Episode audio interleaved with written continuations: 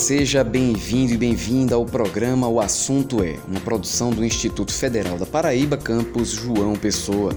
Eu sou Tiago Zaidan e hoje nós vamos conversar sobre os aspectos sanitários e ambientais dos agrotóxicos. Para falar conosco sobre esse tema, eu recebo aqui Hermes Machado, que é doutor em botânica e técnico de laboratório aqui do campus João Pessoa. Olá, pessoal. Recebo também Márcia Viana, que é professora e coordenadora do curso técnico em controle ambiental aqui do IFPB João Pessoa.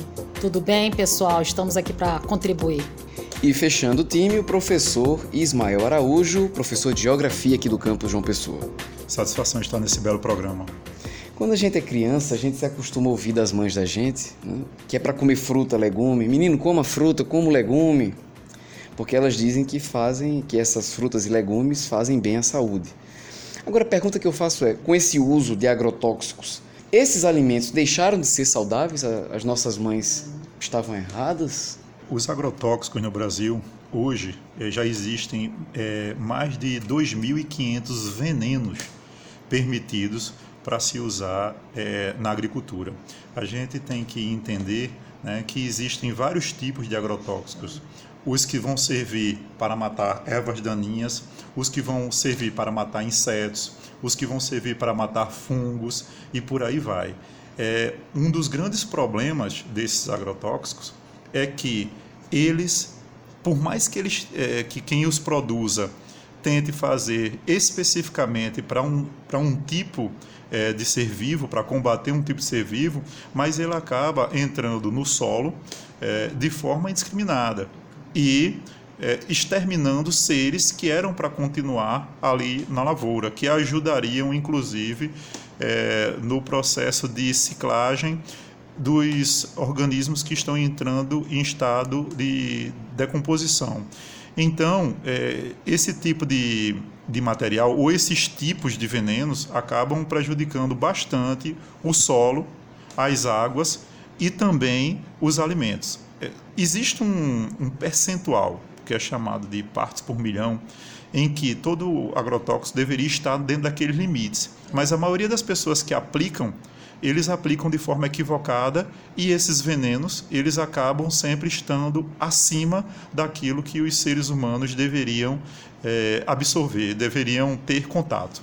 A gente pode citar que muitos polinizadores que visitam plantas, que visitam é, é, as plantas que vão originar os frutos que a gente vai consumir, que que está na mesa da, da população, essas, esses polinizadores que visitam esses, essas flores, eles acabam também sofrendo esse envenenamento pode gerar mortalidade excessiva e pode comprometer futuramente a produção desses, é, desses vegetais. Então, não só a questão da saúde está em jogo, mas também uma questão econômica e as questões que envolvem a própria é, desenvolvimento desses frutos. Se a gente está falando de uma alimentação saudável, a gente precisa verdadeiramente estar preocupado com a liberação é, cada vez mais intensa desses venenos, né, dos agrotóxicos, à nossa produção agrícola. Então a gente corre o risco de desses alimentos que antes eram tão saudáveis estarem, na verdade, proporcionando é doença. Então é complicado, a gente precisa refletir, a sociedade precisa pensar nisso e de qual maneira a gente pode reverter essa situação. É, só retomando aqui a questão dos polinizadores que Hermes levantou, é, Hermes, explica melhor isso. A, qual a importância dos polinizadores nas cadeias ecológicas e aqui é, enfatizando a importância do desenvolvimento das plantas, dos, dos frutos. Né? Os polinizadores eles visitam as flores em busca de recompensas como néctar, como é, outros produtos que as, as flores exalam para que eles se sintam atraídos eles se sujam todos com o pólen da planta que ele visita e assim ele vai visitando planta por planta em busca dessas recompensas florais, que o nome utilizado são recompensas florais. O inseto nada mais quer que isso, mas ele faz um trabalho que é a polinização, fruto de um processo de coevolução da planta com o inseto. E uma planta só desenvolve o fruto se o pólen de, de uma planta que foi visitada chegue até a, a, a outra. E assim essa polinização cruzada faz com que os frutos possam se desenvolver, ocorra a fecundação, eles se desenvolvem e gerem um fruto. E o fruto traz a semente, e da semente é que a gente vai ter a reprodução das Exatamente. plantas das árvores. Exatamente. Então, quando esses agrotóxicos são utilizados e os insetos eles acabam sendo envenenados e a mortalidade na população de insetos começa a ser é, evidente, vai acabar acontecendo que vai, não vai haver polinização, então não vai haver desenvolvimento de fruto e, consequentemente, não vai ter nenhum fruto para ser vendido. Então, ainda tem um detalhe, tem a questão do vento, porque esses venenos podem ser dissipados pelo próprio vento. Outro grupo de pessoas que sofre muito, sofre bastante com, o, com a, a, utilização de agrotóxico são os próprios agricultores.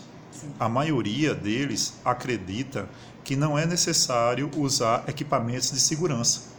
E aí vão aplicar sem máscara, aplicam sem, é, sem as roupas específicas, sem luvas, e essas substâncias, esses venenos, acabam entrando no organismo, seja por vias aéreas, né, seja é, pela própria pele, e ocasionando vários tipos de doença. Porque quando a gente pensa, é, quando a gente tem esse dado na cabeça, que mais de 2.500 venenos são permitidos para serem utilizados, Imagine, alguns deles, claro, vão causar câncer, diversos tipos de câncer, outros é, vão causar é, anomalias, inclusive é, prejudicando o desenvolvimento de embriões né, e, e fetos dentro da barriga das mulheres.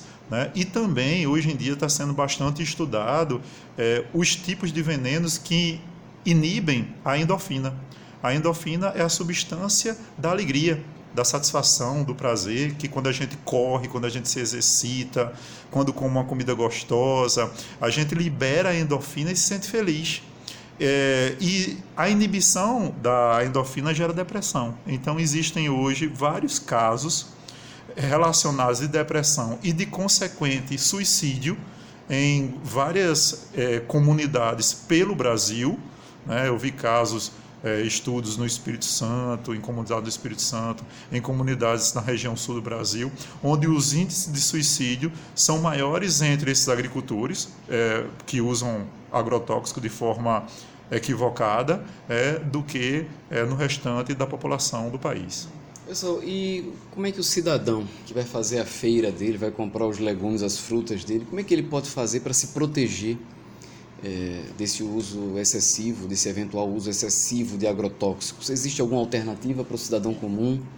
Eu geralmente a gente procura os alimentos orgânicos. Agora tem um problema que a grande população, a grande maioria da população não vai ter condições de comprar porque às vezes esse alimento é um pouco mais caro, né? Então é, é, uma, é um caminho que pode ser buscado, mas a produção da própria horta seria interessante. Tem muitas formas de produzir, principalmente quem tem locais menores, você pode fazer em forma de jardinagem. Então, assim, seria uma solução. E é possível, tranquilamente, por exemplo, eu, a pessoa que gosta muito de alface, ou que gosta muito é, de outro tipo de folha como couve, né, e tem um espaçozinho, ele pode até produzir em forma de hidroponia. E mesmo tendo uma janelinha só, sabendo produzir, conhecendo as técnicas, estudando um pouco e procurando pessoas que possam orientá-lo, ele, ele pode produzir seu alface para o ano todo. Agora, se você vai a um supermercado e vai comprar o que está lá, é, procure comprar alimentos que não possuem manchas é, que não possuem é, buraquinhos, porque o produto que tiver furado ou manchado, ali é uma porta de, é, para a entrada do agrotóxico. E uma coisa que a gente deve frisar é quando o pai de família vai num supermercado, ele quer comprar aqueles, aquelas verduras e aquelas frutas bem grandes, não é que tenham é, é, é quando você observa aqueles frutos grandes, chamativos, muito coloridos, então se pensa, nossa, esse fruto vai, vai ser bom porque eu tenho uma, uma grande quantidade, vai ser dá para todo mundo. É um fruto grande, suculento, é uma verdura grande, mas na verdade é aí que mora o é. perigo, porque a maioria desses frutos e verduras que têm um tamanho assim muito grande, eles têm esse tamanho porque foi utilizado muito agrotóxico, muito fertilizante que são é, que entram dentro desse de, vão fazer parte desses tecidos, desses frutos, Bom, esse foi o nosso programa de hoje. Eu agradeço aos participantes que estiveram conosco aqui no estúdio: Hermes Machado, Márcia Viana e Ismael Araújo, todos aqui do campus João Pessoa do IFPB. Para falar com a gente, você pode entrar no nosso site ifpb.edu.br. O campus João Pessoa do IFPB fica na Avenida 1 de Maio, no bairro do Jaguaribe. O programa O Assunto É é uma realização do campus João Pessoa do IFPB. A produção e a apresentação é deste que vos fala, Tiago Zaidan. A música tema do programa é de Jay Lang e a coordenação de audiovisual é de Adilson Luiz Silva. Até a próxima!